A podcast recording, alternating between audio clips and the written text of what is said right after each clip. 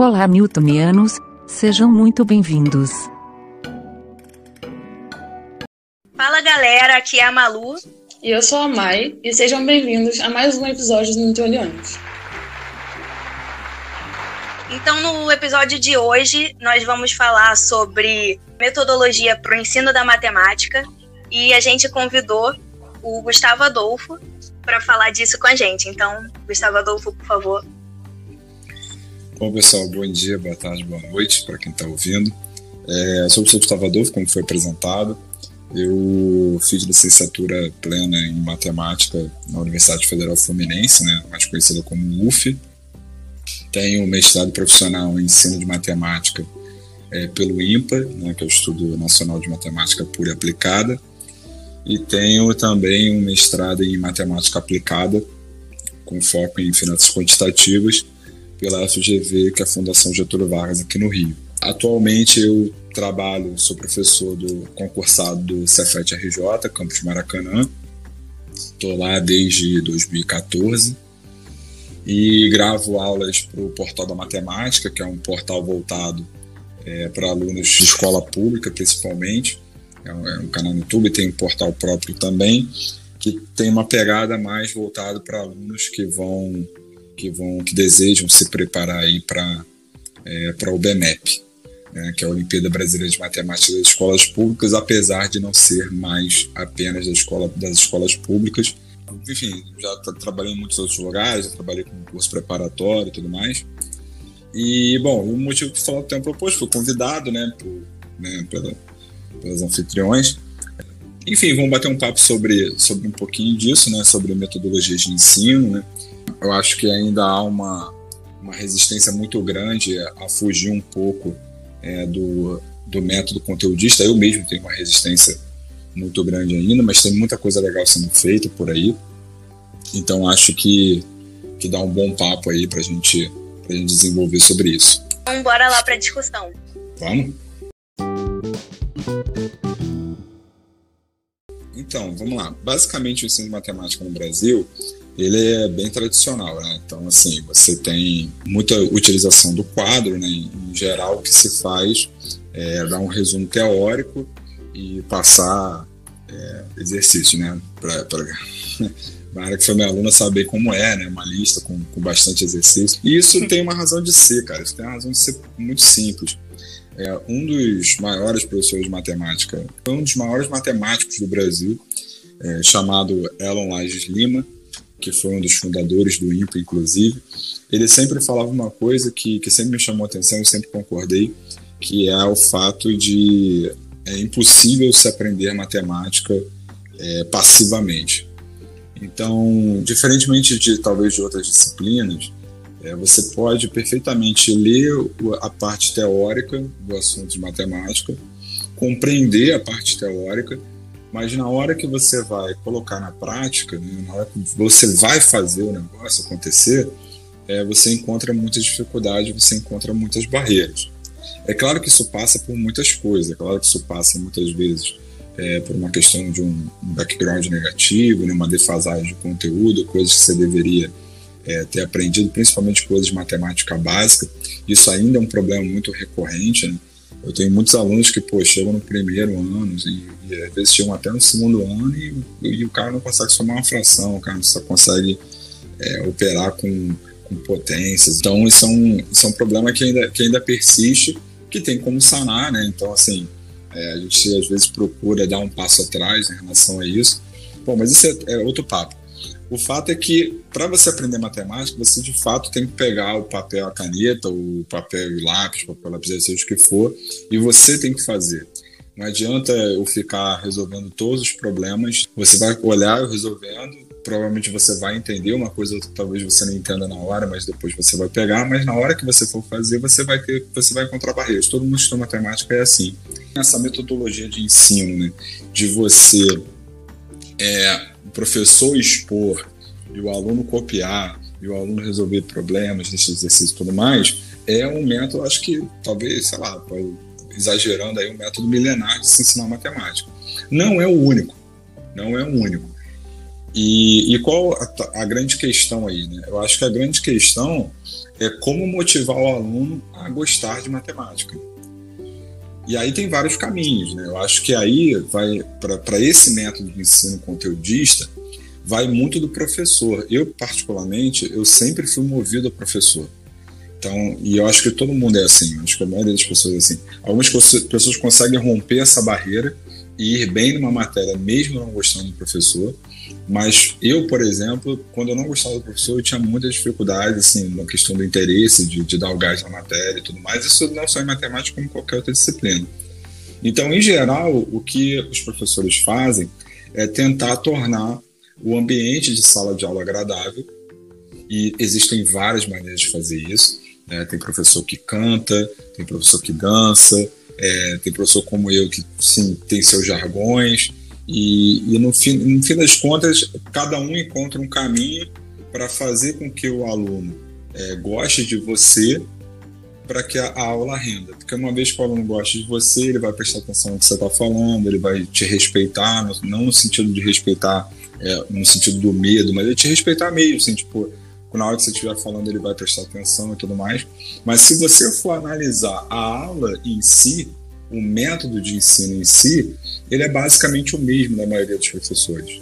É quadro, exposição, alguns exemplos, passa exercício para o aluno fazer, fica monitorando ali os alunos que estão tentando fazer, alunos que têm dificuldade e tudo mais. E aí a coisa transcorre dessa maneira. Há quem seja mais rígido, há quem seja mais brando. Enfim, cada um encontra o seu caminho para conquistar a turma.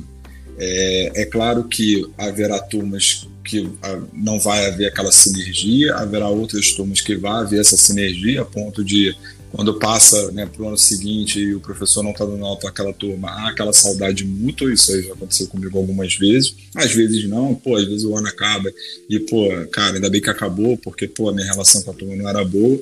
Mas no fim das contas, a maneira de se ensinar é basicamente a mesma. É, existem algumas outras formas de ensinar matemática. Por exemplo, eu tinha uma professora na faculdade que ela defendia muito se ensinar matemática por meio de jogos. Então, existe alguns jogos que você que você jogos assim criados mesmo assim. Tem outras coisas também tipo o cubo mágico tem um algoritmo ali envolvido, né? mexer me, mexer no cubo mágico não é aleatório, tem um algoritmo de você mudar aquelas coisas de lugar, etc. Eu particularmente não sei como faz, mas eu conheço muita gente que sabe.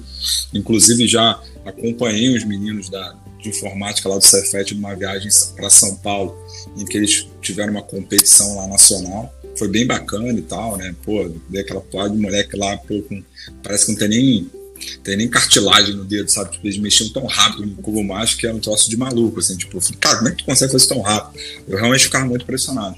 Mas jogos mesmo, assim, tipo, de você criar um jogo de tabuleiro em que para você andar determinadas casas, tem que resolver um, um, determinado problema, uma determinada questão. Tem alguns jogos de lógica muito grande, né? O xadrez é o maior deles, que desenvolve o raciocínio lógico, né? Que tem tudo a ver com matemática, matemática é raciocínio lógico puro. E que mais? Um professor que foi meu professor e ele, enfim, ele é um dos meus mentores até hoje e ele defende muito o ensino de matemática por meio de resolução de problemas. E eu acho esse método bem interessante. Acho bem interessante. Eu acho que não dá para aplicar é, para tudo, mas acho que ele é bem interessante. Por quê?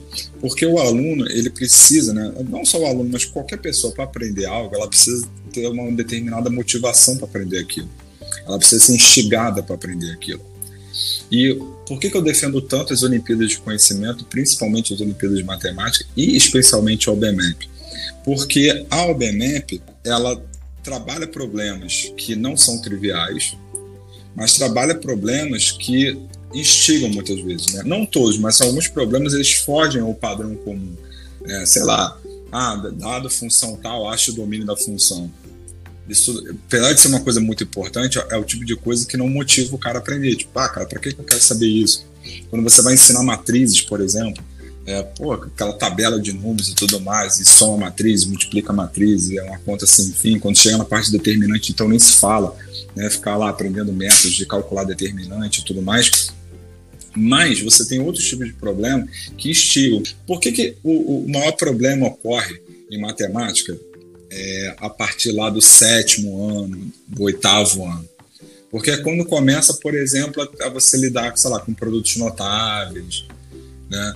E fatoração, e essas coisas. Quando você chega, por exemplo, até o sétimo ano, né, você resolve aqueles problemas que se aproximam da sua realidade, né, que envolvem lá problemas de primeiro grau, às vezes até problemas de segundo grau. O segundo grau já, de segundo grau já é mais no nono ano, né?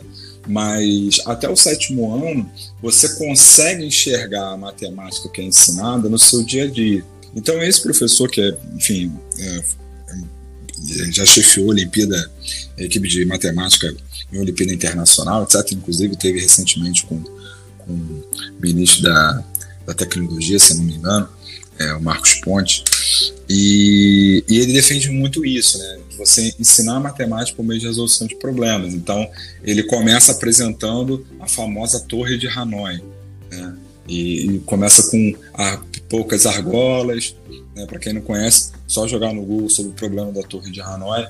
Ele apresenta a Torre de Hanoi, deixa os alunos ali brincando e tudo mais. Ele começa a introduzir os conceitos matemáticos envolvidos ali na Torre de Hanoi, que tem a ver com aritmética e tudo mais. Então, é, percebe como o caminho é inverso? Tipo, ele primeiro estimula o aluno, ele, ele traz o aluno com um jogo que não é um jogo tradicional, digamos assim, né? não é um joguinho de celular, nada disso o que é muito difícil hoje, né? Porque, enfim, é, todo mundo está imerso no mundo digital, né? a gente vive mais no mundo digital do que no mundo real muitas vezes, mas, mas é um caminho interessante que não dá para fazer com todo tipo de conteúdo, é fato. Há algumas coisas de matemática que você não tem como contextualizar. Então, assim, é, a coisa começa a ficar interessante muito no final, eu acho. Eu acho que esse é o grande problema. Se ensina muitas ferramentas e a coisa só começa a ficar interessante já quase no final. Só que quando chega quase no final, você já perdeu o cara antes. Então, é, então esse é um método que eu julgo muito interessante. E tem uma outra maneira de ensinar, e aí não só matemática, que é inclusive um professor que estudou comigo na UF, foi meu veterano, hoje ele é professor do ITA, que ele utiliza um método de ensino que é o um método de sala de aula invertida que é basicamente o seguinte, cara, ele grava aulas, não, necessariamente precisa ser assim não, mas ele grava aulas, disponibiliza as aulas teóricas para os alunos, os alunos assistem né, pelo YouTube, e aí depois, ele em sala de aula, ele só faz um resumo das coisas assim, bem rápido, assim, ó, pô, nos vídeos vocês viram isso, isso e isso. E aí ele começa a resolver problemas com os alunos. Né? Os alunos, na verdade, começam a resolver problemas é, entre si, ele divide a turma em grupos. Isso eu estou falando assim, em turma de faculdade. Né? Porque não é nem turma de colégio, não é nem turma de escola. E por que, que eu falo isso? Porque isso, por exemplo, em faculdade é algo que, sei lá, assim, é inimaginável. Assim, eu tive poucos professores na faculdade que tinham essa metodologia. Né? E é um, e é um essa, essa questão da sala de aula invertida eu acho bem interessante, porque porque isso, isso faz com que o aluno meio que fique autossuficiente, autodidata muitas vezes. Então, o papel do professor se inverte. Em vez de o professor ser o detentor do conhecimento, pura e simplesmente, né? que é isso, a aula conteudista é essa, né? aquela coisa assim, bem revolução industrial. É, o, cara que está ali na frente é o detentor máximo do conhecimento e quem está ali assistindo só fica assimilando.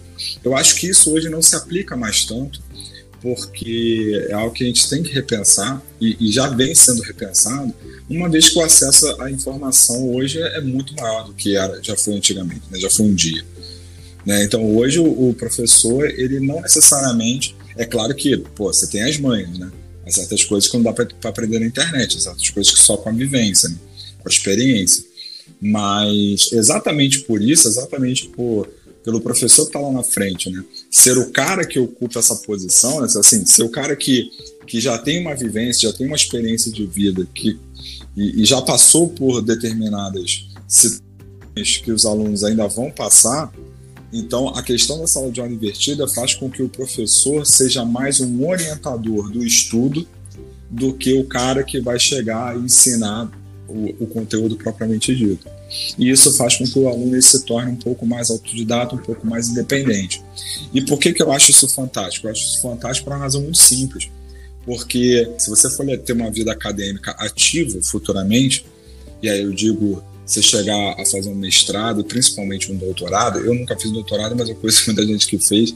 E a experiência que eu tive com os dois mestrados que eu fiz, é, acho que me dá um certo know-how para falar o que eu vou falar agora.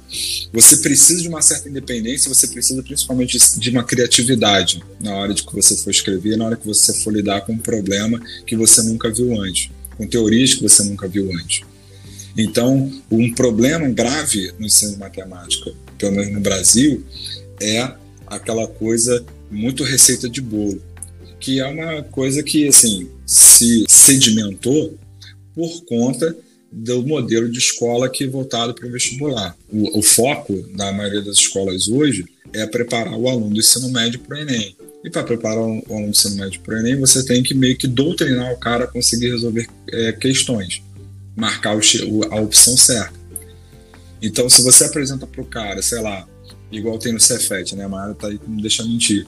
É, para elaborar um projeto, por exemplo, o cara fica perdido. E, e, um papel de uma escola, além de, de você, é, obviamente, ensinar o conteúdo e tudo mais, você tem que ensinar o cara a ser, você tem que formar um cidadão, né? Então, esse é só um exemplo, assim, a passando do, de uma das coisas, de um dos papéis que a escola tem. Então, é, você tem que te, tentar ao máximo tornar o aluno mais independente possível. Então, acho que esse é um apanhado geral, cara, da maneira de, assim, dos métodos de, de como ensinar matemática, eu acho que eu, esse é um, é um apanhado mais geral, entendeu?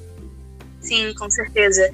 Eu queria adicionar duas coisas que eu reparei enquanto você estava falando. Primeiro é a questão dos jogos, que eu tive oportunidade de, de fazer um projeto em relação a isso lá na escola. É, a gente estava trabalhando com um jogo de tabuleiro feito por alunos de faculdade do meu orientador, isso no projeto de iniciação científica. Mas a gente estava aprimorando esse jogo. E esse jogo tinha o objetivo de ensinar evolução para os alunos do ensino médio de uma forma mais clara, porque a evolução é um conteúdo de biologia que, que envolve bastante coisas e chega a ser complexo. Então, a gente estava testando quão eficiente isso poderia ser. E realmente, eu, particularmente, nunca fui muito fã de, de evolução. E o jogo, enquanto eu estava estudando para melhorar o jogo na, na iniciação científica, eu realmente percebi que isso realmente faz diferença, sabe? No quanto a pessoa absorve do conteúdo quando ele é ensinado de uma maneira diferente. Ah, e a outra coisa que eu queria falar é que lá na escola também eles já testaram esse método de sala de aula invertida é, em algumas aulas. É, tive na aula de química, tive na aula do aprofundamento de ciências da natureza e realmente, de fato, é, exige uma autonomia dos alunos muito, muito grande. De repente, até por isso que talvez seja melhor implementar primeiro no ensino médio, né? Como, porque exige uma autonomia muito grande, é melhor que eles sejam realmente mais responsáveis. Sim, Mas eu realmente percebi que, que realmente faz diferença, sabe? É, você mesmo ter autonomia de ir lá atrás do conhecimento, e aí o professor chega e fala: olha, vocês têm dúvidas? Se você tem dúvida, ele vai tirar, e aí é, encaixa aquela última peça que falta do quebra-cabeça. Mas se você não estudou, você não vai ter nada para perguntar. Então, é um risco, né, que se corre. A conta vai chegar. Se o aluno não, não se engajar, a conta vai chegar. E eu acho importante o, a, o fechamento desse processo ser feito pelo professor. Eu acho que esse é um ponto importante também. É, é assim, você dá autonomia para o aluno, o aluno busca conhecimento e tudo mais, mas chega no final, como você falou, as peças que faltam é feito pelo professor. Se você for para pensar, no fim das contas, é, dificilmente todos os alunos, ainda mais dependendo da turma, é, terão as mesmas peças faltando. Então, ao professor complementar essas peças, como você falou, dos alunos da turma em geral, você vai perceber que ele vai fazer um apanhado geral do conteúdo. Só que, no meu entendimento, o rendimento ele vai ser muito melhor, o aproveitamento disso vai ser muito maior. Muito maior por quê? Porque os alunos já vão ter chegado com a bagagem. Só que aí, como você falou, é, a, o nível de responsabilidade dos alunos aumenta bastante, né? E, e, o, e, aí o aluno tem que se engajar, porque senão ele, ele vai, ele simplesmente vai passar, sei lá, um mês, um bimestre e não vai aprender absolutamente nada. Sim. É, quando você tem a oportunidade de iniciar o conteúdo a partir de um ponto que você já, já sabe que a, que a turma já entende, já estudou antes, antes realmente todo mundo sai de um ponto melhor e fica até mais fácil de aprofundar o conteúdo, né? Sim, claro. E a, e a, matéria flui muito mais rápido também, né? A aula flui muito mais rápido, as coisas fluem muito mais rápido. Se as pessoas já, tipo, já, já sabem o que elas vão aprender e chega lá na frente só tirar as dúvidas e tudo mais. Então o conteúdo vai correr muito mais rápido. Sim. Sim. É, esse método realmente é muito interessante. É. Então, nesse bloco, nós vamos pedir para o professor Gustavo Adolfo responder algumas perguntas que a gente recebeu no Instagram para ele. E a primeira é: como motivar um aluno desinteressado, né? É, parte, uma parte a gente já respondeu na discussão, mas você pode aprofundar mais se você quiser. É, cara, assim, é, eu particularmente, eu, eu sempre procuro, é, e aí não só com aluno especificamente não, eu procuro, na verdade, no primeiro momento, fazer uma leitura da turma. Então, eu, eu fico ouvindo muito sobre o que os alunos estão conversando, sobre o que os alunos estão falando. Eu percebo as interações, né, os grupinhos que são formados e tudo mais. Até para entender a vibe da turma e, e saber o que tipo de abordagem fazer. Então, é muito comum início do ano, pô, eu não falar absolutamente nada com a turma e tudo mais, chegar, dar aula, faço chamada, dou um tempo a copiar, não sei o quê, mas nesse tempo que eu faço chamada, dou um tempo a copiar, é o tempo que eu fico observando. Passada essa fase inicial, né, que aí você começa a conhecer a turma e tudo mais, e tenta trazer a turma para você, né, de várias maneiras diferentes, como eu falei, é, você percebe às vezes que alguns alunos são muito introspectivos ou que alguns alunos têm bastante dificuldade. Os alunos têm dificuldade e, e procuram ajuda, né, sejam perguntando toda hora, etc., é, é mais fácil, né? Porque assim, ele, está deixando na sua cara que ele, que ele tá com dificuldade. Mas tem outros alunos que, que não, tem outros alunos que, que, que simplesmente não falam nada e, e aí quando chegar na prova, pô, ou no teste, ou uma avaliação que seja, ele não vai bem, e aí, enfim, e aí você começa a observar. Você tem que ver né, o que está desmotivando o cara. Esse é, um bom, esse é o primeiro passo, na minha opinião. É, o, o aluno está com algum problema em casa, ele está com algum problema na família, né? e é para isso que, que existe a coordenação pedagógica, né? para dar esse suporte. Né? Não é a gente que vai conversar com, com o aluno diretamente, até porque a gente não tem nem know-how para fazer isso, a gente não tem informação para isso. Às vezes, nas conversas que eu já tive, foi numa questão assim muito pessoal com o aluno, que às vezes o aluno se identifica com você e vem desabafar, mas é dentro de uma conversa zero profissional, uma conversa muito pessoal mesmo. Então, esse é o primeiro passo. Assim. Esse aluno está com algum problema, ele tem algum problema cognitivo, sei lá, é, déficit de atenção, é, ele está com algum problema em casa, é, enfim. Esse é um primeiro ponto. Se for esse caso, aí você e eu particularmente eu tento aliviar um pouco a vida do cara. Então eu passo uma segunda chamada opcional, caso ele tenha ido uma, uma avaliação, né? Eu tento trazer ele para mim, falo, cara, e aí, tá entendendo? Não sei o que, às vezes até na, na, rede social mesmo, manda, manda alguma coisa, cara, se tiver precisando de alguma coisa extra, cara, assiste esses vídeos aqui, geralmente eu indico os vídeos do Portal Matemática, é, ou então eu indico, sei lá, é, alguma, alguma outra coisa, sabe?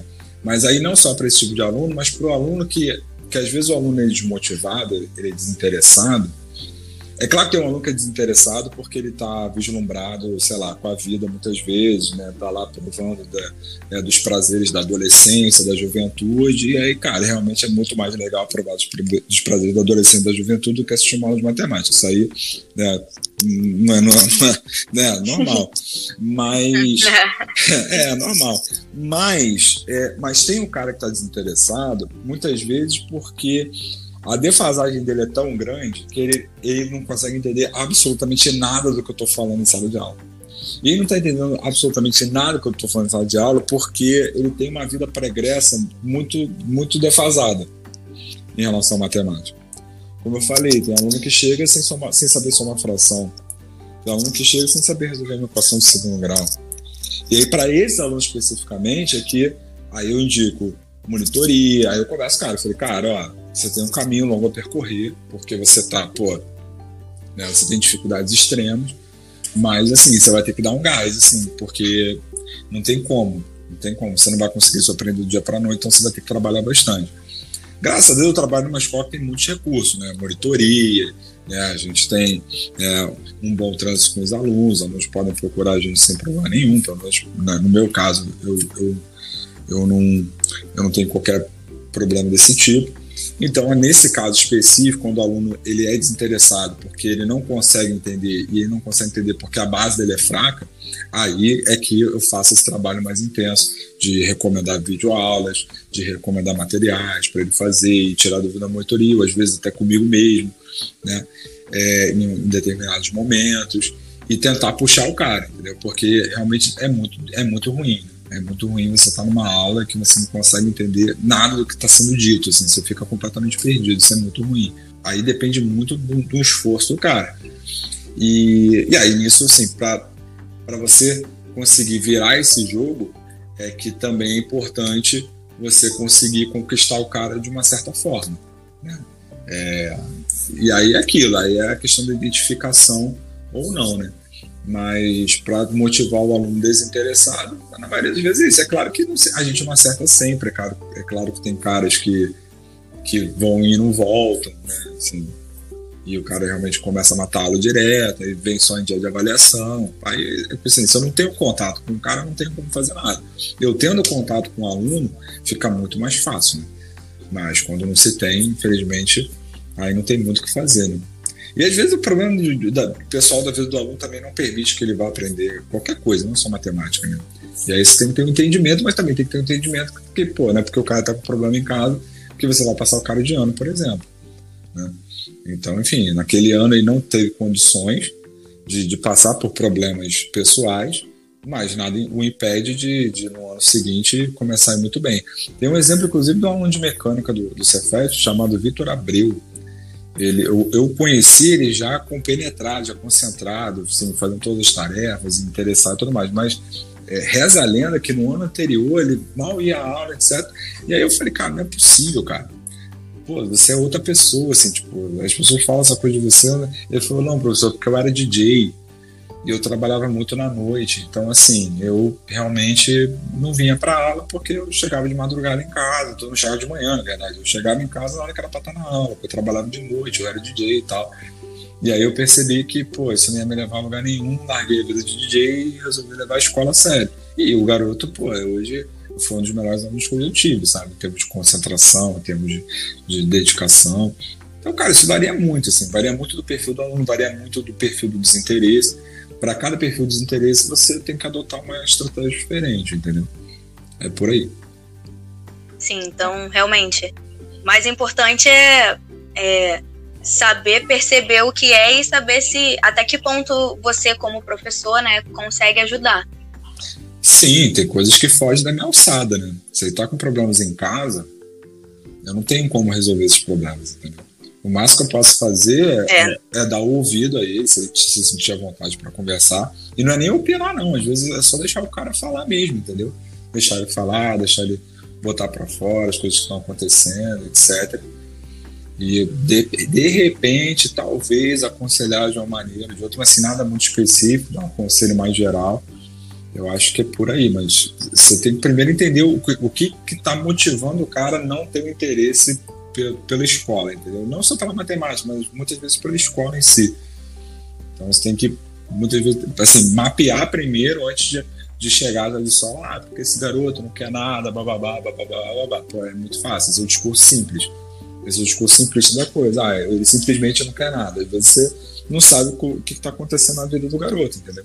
E é muito assim, eu vejo assim, uma coisa sou eu, aqui com 36 anos, conseguir separar meus problemas pessoais da minha profissão, o que já é difícil pra caramba. Mas isso é porque, cara, eu já sou adulto. Mas, pô, o, o garoto na adolescência, pô, é, é, é, é exigir uma maturidade que nem tem cabimento, na minha opinião, porque vocês estão na fase do amadurecimento, vocês vão amadurecer, sei lá, quando vocês chegarem de repente aos 25 anos, vocês vão, vocês vão estar mais ou menos maduros, sabe? Até lá, pô, vocês têm um longo caminho pela frente. Então já é difícil exigir disso de alguém que tenha 20, imagina alguém que tenha 15, 16. Não, faz, não tem o menor cabimento. É, realmente. É, então vou pular para a próxima pergunta, então.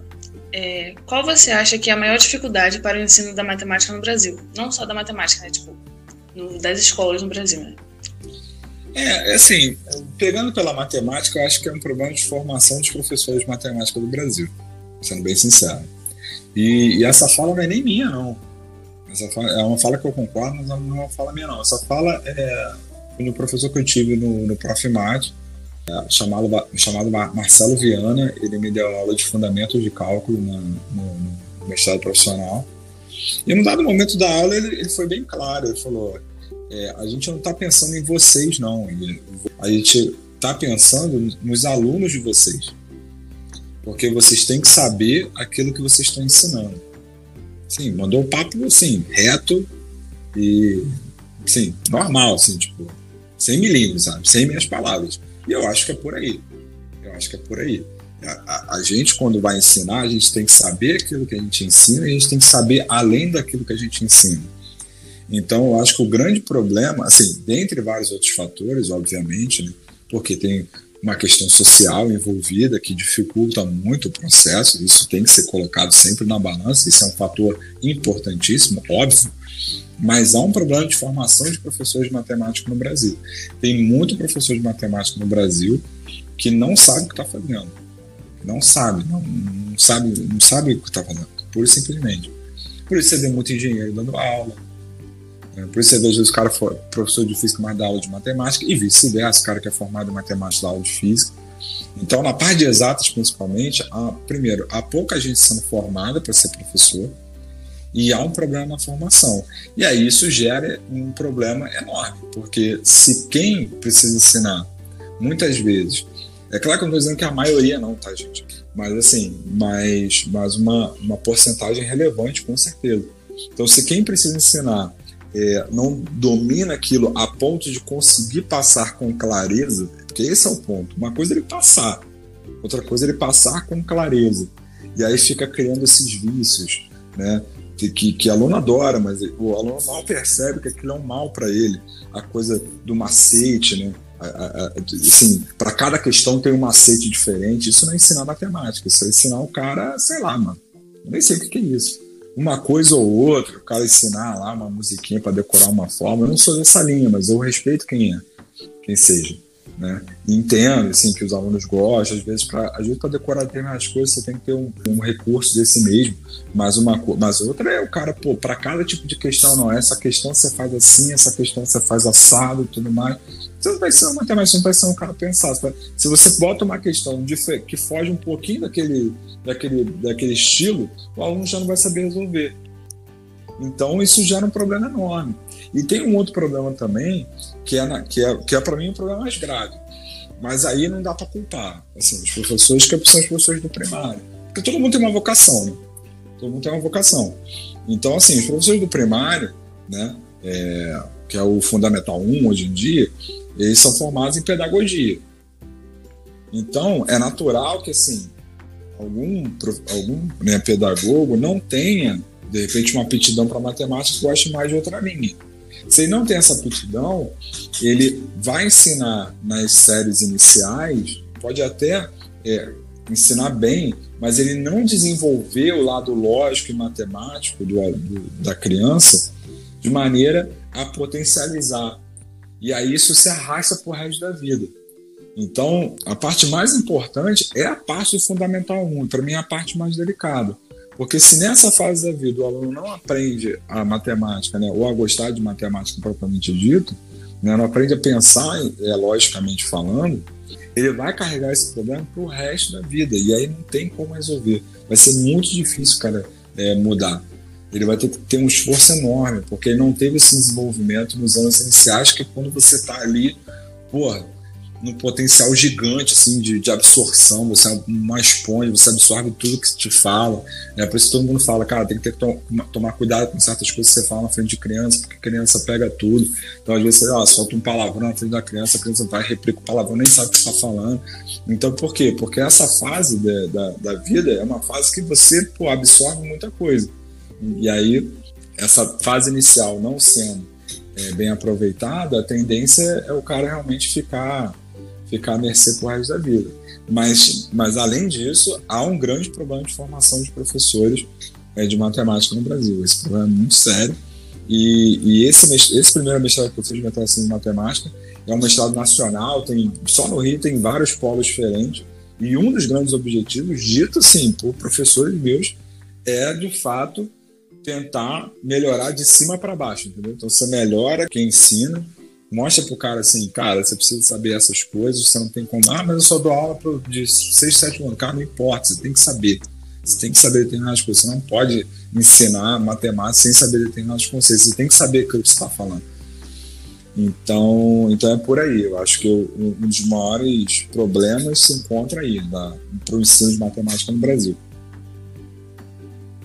E é um ciclo vicioso, né, Gustavo? Porque, como você falou, no ensino médio, é, a matemática, o gosto pela matemática começa a ser perdido pelos alunos no início do ensino médio ou durante a vida inteira, né? Se Sim. encontrar outras dificuldades, alguns outros professores. Então, no final do ensino médio, quantos alunos querem fazer uma faculdade de matemática, querem virar professores de matemática? Os poucos que querem, como você falou, é, ainda entram na faculdade e ainda alguns deles ainda saem incapacitados de serem professores. Então, se poucas pessoas entram, poucas pessoas saem incapacitadas, e aí os futuros alunos vão encontrar esses professores não tão bem capacitados. Então, continua o ciclo de não melhorar o ensino da matemática no país por causa disso. Perfeito, é exatamente isso. Tá, e agora a última pergunta que tipos de atitudes extracurriculares as escolas podem promover para trabalhar a matemática junto com o currículo mínimo? Cara, aí tem várias coisas, né? Aí depende muito da escola e tudo mais, mas, por exemplo, o que é feito no Cefet na Spotec, né? É... E, bom, a Malu, se eu me, me corrija se eu estiver errado, ela não estuda no Cefet, né? Sim. Não. É. Não, né? Então, mas, mas ela, por exemplo, ela falou de uma experiência que ela teve de iniciação científica na escola dela, né? É que eu acho que, que você pode não só trabalhar a matemática, como também você pode potencializar talentos, pessoas que têm talento para coisa, talento para matemática.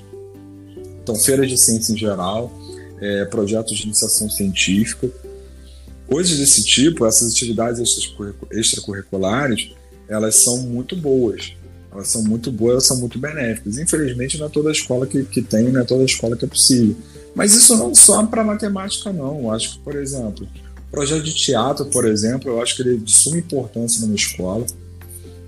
Eu acho que assim, a, o teatro assim, é, ajuda bastante a desenvolver é, outras características dos alunos, sabe? Às vezes você vê um aluno totalmente introspectivo, mas pô, quando faz um, quando faz aula de teatro, etc., vai, vai trabalhar numa peça, pô, é, é outra pessoa, sabe?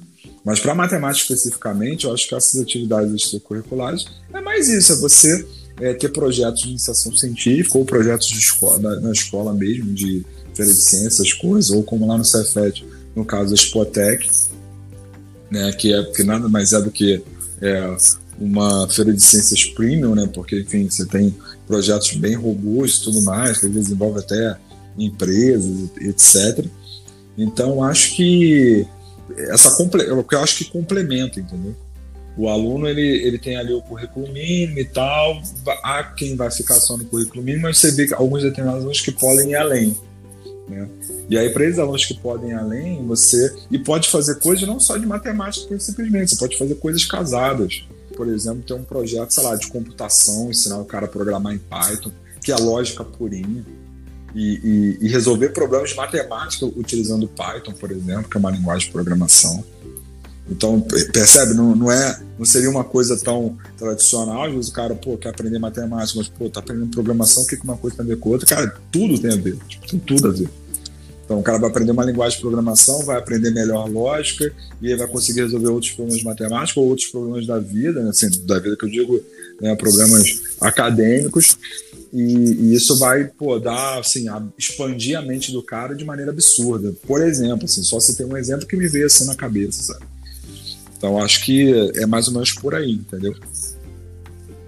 É, eu acho também que essa parte da Spotex, falou lá no colégio e tudo mais, É, quando, a, quando a gente tipo, sai do ensino fundamental, tipo, oitavo, nono ano, assim, e vai, tipo, pula ali de paraquedas ali no Cefet, tipo, não sabe de nada da vida e tudo mais, e tu se depara com um projeto desse, né? Tu vê, tipo, a quantidade de gente que expõe suas ideias ali, que expõe uh, os seus projetos e tudo mais, de diferentes tipos e tudo mais, você acaba se sentindo um pouco até motivado, né?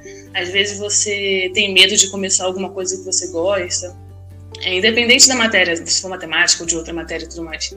E você vê as pessoas, você acaba se sentindo mais motivado, então você acaba, tipo, estimulando até a sua criatividade ali, vendo as pessoas expondo os projetos delas ali. Então acho que a Expotec é um bom exemplo para é, até porque quando você apresenta um projeto numa, numa expoteca, numa feira de ciências da vida, ou até na própria organização científica, que geralmente tem uma apresentação né, no, anual, é, é, uma coisa quase que autoral, né? Então, assim, é uma coisa até que você se orgulha de ter feito, né? Então, a, a motivação acho que vem muito daí, né?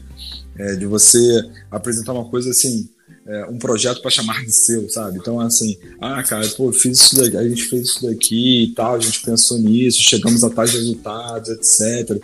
Então, então acho que a grande motivação vem daí, apesar de dar um trabalho estrondoso, né? Se te ver, né?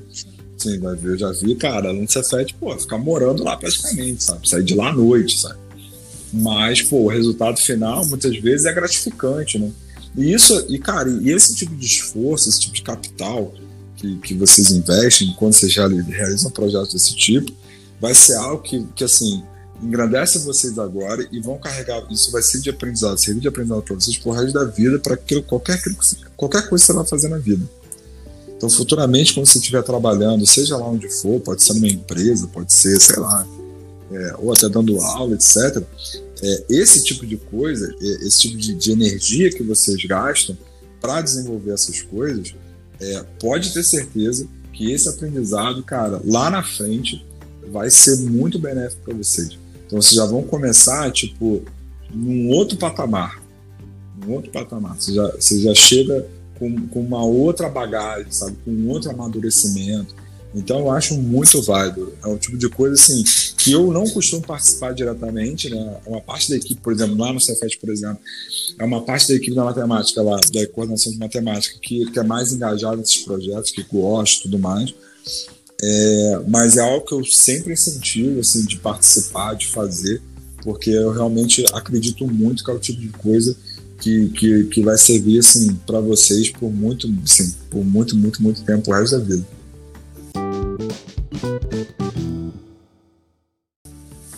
Então, galera, esse foi o nosso bloco de perguntas no Instagram. E agora estamos chegando ao final do nosso segundo episódio.